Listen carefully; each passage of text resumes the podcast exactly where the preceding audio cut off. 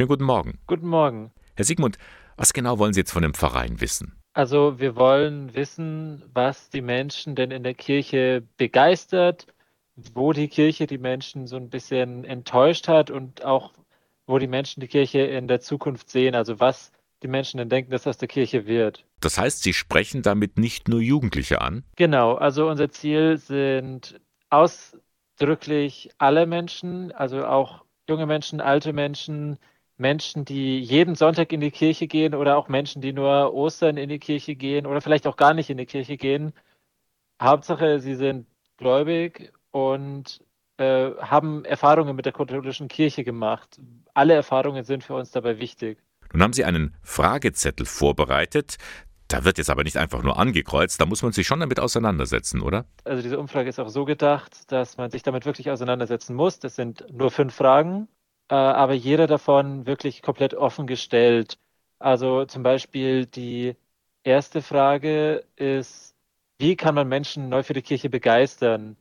Und da sollen sich Menschen dann auch eben Gedanken machen, was denn wirklich die Kirche tun kann und was die Kirche auch tun sollte. Herr Sigmund, was ist eigentlich der Anlass für diese Umfrage? Wie vorhin schon gesagt, wollen wir einfach sehen, wo gedreht werden kann, wo was geändert werden kann. Für uns als Gläubige und auch für uns als engagierte Jugendliche im BDKJ ist es wichtig, dass die Kirche einfach eine Zukunft hat.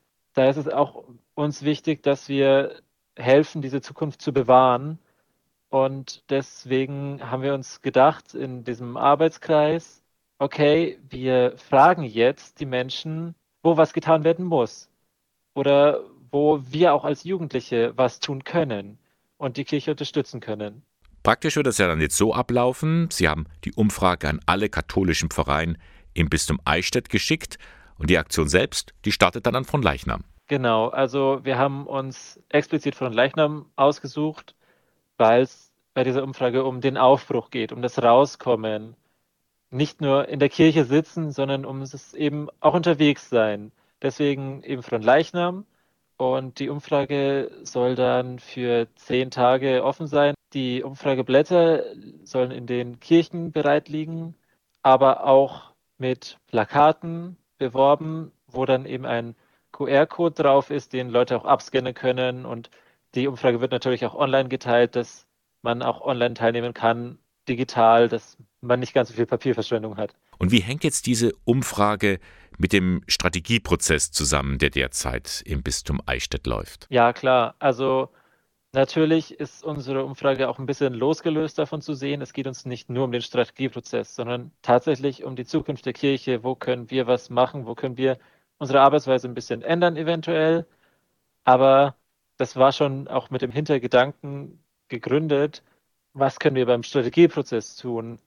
Weil der Strategieprozess uns als Jugendliche, als Zukunft der Kirche mehr oder weniger natürlich besonders nahe geht.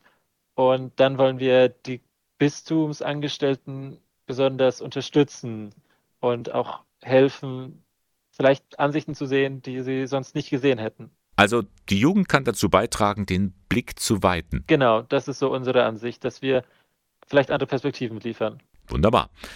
Dann wünsche ich Ihnen viel Erfolg und viele Rückmeldungen von dieser Aktion. Danke, ich hoffe, es funktioniert alles gut.